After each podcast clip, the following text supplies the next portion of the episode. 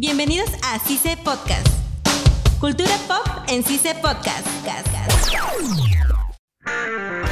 Hola y bienvenidos a CICE Podcast. Soy Diego Sumalavia y estoy con Lucía Humada. En este episodio de Cultura Pop hablaremos de la película de Marvel Black Widow. Por fin tuvo su película propia. Bueno, de alguna manera, personalmente pienso que la película debió salir antes de Endgame porque, bueno, ya sabemos, ¿no? Que la viuda está muerta no es lo mismo, no es la misma sensación. Creo que si hubiera salido antes, tal vez nos hubiera conmovido más cuando Natasha muere. Sí, la película ha sido también para introducir a su hermana al universo de Marvel. La película sí me gustó, sí ha estado bonita, pero creo que el tiempo de estreno debió ser antes. A mí la película, pues, había momentos que me gustaba y había momentos en que no, pero como tú dices, el hecho ya de saber, pues, que el personaje ya no está en el universo cinematográfico de Marvel, es como un poco que te lo esperas. Y bueno, esto permite, como tú dices, conocer un poco más al personaje. El hecho de conocer a su hermana, la introducción de, de, Yelena y de la familia que tuvo, de la familia que era falsa, porque recordar que en Endgame, cuando están cambiando la gema del alma,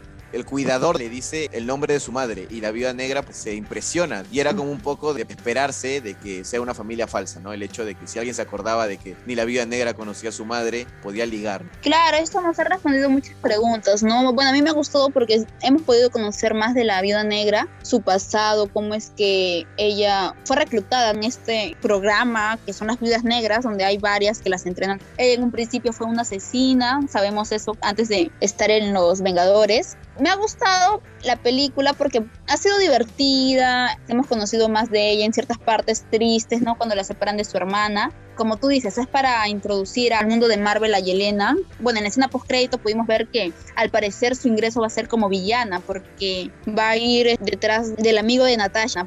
La hacen creer que él fue el culpable de la muerte de su hermana. Claro, y acá es donde se hubiese visto realmente por primera vez a este personaje que le mete esas ideas a Yelena. Porque recordar que ya ha salido en el universo cinematográfico. Sí, en el Soldado este, del Invierno, si no me equivoco. también le mete ideas a la cabeza, el nuevo Capitán América es una villana por lo visto, pues, ¿no? Se podría decir que es este tipo de villanos que sabe que eh, físicamente no les va a poder ganar y pues le lava la cabeza a los fuertes para crear conflictos desde dentro. Claro, es una manipuladora, ella ve toda su conveniencia. Yo también cuando vi esa escena dije, no, ¿por qué le hace creer eso?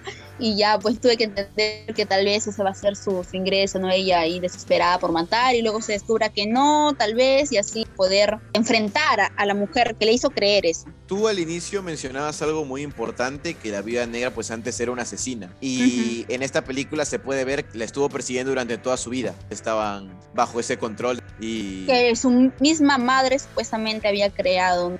Muy triste, pero bueno, todo está unido en un círculo. Todo al final eh, se trataba de las viudas negras que no solo había una viuda negra y de que no es que sean asesinas, es que pues las controlaban y las entrenaban para ser asesinas porque estaban bajo el control del líder de la Cámara Roja. Desde niñas como dijo Yelena, nos toman como si fuéramos cosas y cuando nos servimos, pues simplemente las despachan. Sí, era como que encontraban a niñas perdidas ahí, las veían con potencial y pues las entrenaban, las hacían vivir una falsa vida y las convertían en asesinas. Y las que eran buenas asesinas pues se quedaban y las que no, bueno, ya sabemos, ¿no? Y a todas, a todas las manipulaban con ese chip. Y a mí sí me gustó que las hayan liberado y que al final se dio a entender pues que Yelena iba a liberar a las demás viudas. Ahora, hablando de la película también, ¿cuál de todas las escenas fue la que te gustó más? Bueno, en sí gustar no, pero lo que me causó risa, de cierta manera me conmovió, fue cuando se volvió a juntar la familia en la mesa. Yelena es la que dice, ¿no? Yo sí pensé que eso era real y resulta que, bueno, para su papá, el soldado rojo, dice, ¿no? Que para él fue terrible estar ahí tres años, fue tortuoso y bueno, es triste como ella se va, a llorar y cuando su mamá muestra de manera orgullosa lo que creó sobre manipular a las personas, ella con el ejemplo del cerdito y pues también se siente afectada porque también se usó el chip con ella. Sí me gustó y también al final cuando se hace pasar por Natasha, se cambian, usa su máscara para engañar al, al rojo. Creo que fueron mis partes favoritas. ¿A ti qué fue lo que más te gustó? Ese cambio que hicieron Natasha y su supuesta madre, porque todo pintaba o todo conducía que la madre les había tendido una trampa. Natasha se puso sentimental, empezó a ver el álbum de cuando eran niños, de las navidades que habían pasado, y ahí como que la madre se abre y le dice, lo siento, pero los he llamado y ya di su ubicación. Yo no sabía si ella ya había llamado desde antes, como que fue el cambio porque se dio cuenta que sí quería la familia familia o no? A mí me parece que fue fundamental lo que pasó en la comida, que se haya puesto a llorar eh, Yelena. Claro, y, también fue fundamental el hecho de que Natasha pues haya recordado, ¿no? Ahí la madre como que, bueno, la supuesta madre te conmueve, sí, idea todo este plan, porque mientras tanto sabemos que estaba Yelena llorando en el cuarto y su papá pues Claro. intentando... Consolándola de Claro. alguna manera. Consolándolo a su estilo, que al final lo logra, ¿no? Pero ahí estaba. En cierta parte, yo creo que su madre sí la quería porque si conservó el álbum de fotos, tal vez ella aún recordaba a sus hijas, porque fueron tres años los que estuvieron con esa ilusión de que eran la familia feliz y así. Yo creo que sí, sí tenía sentimientos hacia ellas, como tú dices, ¿no? Fue crucial e importante cuando se sentaron en la mesa y discutieron lo que había pasado. Y bueno, y al final pues la ayuda. Lo que yo quisiera saber es qué va a pasar más adelante con Yelena, si es que vuelven a aparecer el soldado rojo y su madre. Quisiera saber. Sí, ahora que mencionas al soldado rojo, me hiciste acordar la escena cuando lo salvan de prisión y pues la presentación que le hacen es que estaba haciendo fuercitas con los demás presos y, Sí. y contaban historias. Que se había enfrentado al Capitán América, que era el gran soldado ruso, sí, sí.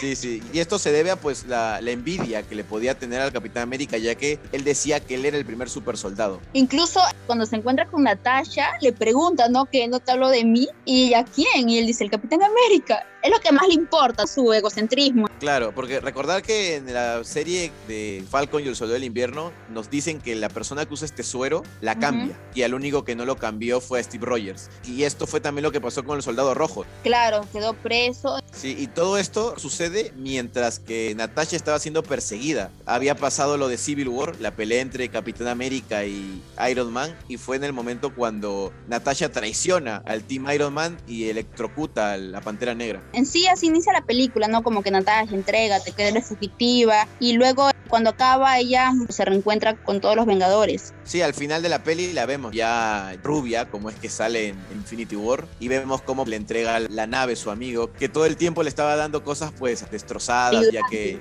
claro, ya que se lo pedía con poco tiempo. Y me gusta la parte en la que cuando ella se va dice, no, esta familia sí se puede rescatar, ¿no? Y va por su familia que ella considera son los Vengadores. Eso que tú me dices ahora, no lo había visto por ese lado, pero tienes muchísima razón, porque claro, Natasha tuvo el cambio que decía en Endgame, se sentía triste, tenía esperanzas, ya que era la única familia que había tenido. Y se puede ver en el inicio de Endgame que ella era la única que se quedaba día, tarde y noche en la casa de los Vengadores. Claro, como te digo, ella sentía que no pertenecía a nada y por eso es cuando cae al abismo ese donde se sacrifica, pues también, ¿no? Se deja ver así con esa nostalgia, ¿no? De la familia. Yo también por eso dije, ah, ahora todo tiene sentido. Con razón estaba tan afectada con eso de la familia. Y también se le puede ver con el chaleco que le dio su hermana. Es verdad, tampoco había visto ese dato. Pero luego cuando su hermana le dice, ten, esto es para ti, porque en los bolsillos y todo, Claro, ¿no? Yo dije, ah, mira, ajá, ese es el chaleco con el que está en toda la película, pues, ¿no? Así toda rubia y con su chaleco encima. Sí me gustó, o sea, hay varias cosas pequeñas que concuerdan.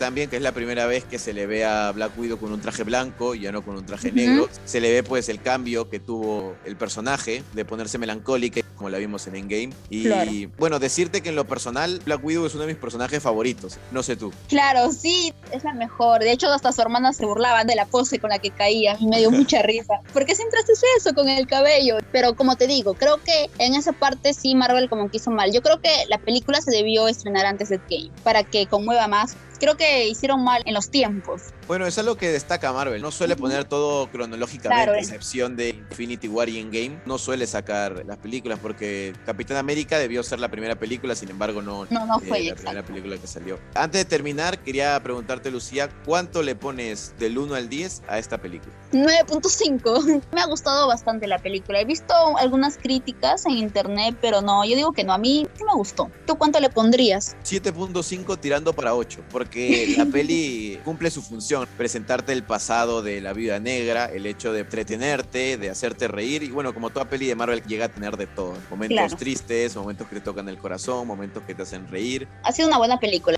Nos ha aclarado algunas dudas que teníamos respecto a la vida negra. Veremos lo que pasa con Yelena y la situación de Ojo de Halcón, si al final va a buscar Ojo de Halcón o si no, porque recordar que se ha confirmado una serie de Ojo de Halcón. Bueno, esperemos que pronto nos resuelvan las dudas y saber cómo es el ingreso de Yelena al mundo Marvel. Hasta aquí el episodio de Cultura Pop en CICE Podcast. Estuvieron con ustedes Lucía Humada, y Diego Sumalavia. Hasta la próxima. Esto fue CICE Podcast. Hasta la próxima. Cultura Pop en CICE Podcast. CICE no se hace responsable por las opiniones vertidas en este espacio.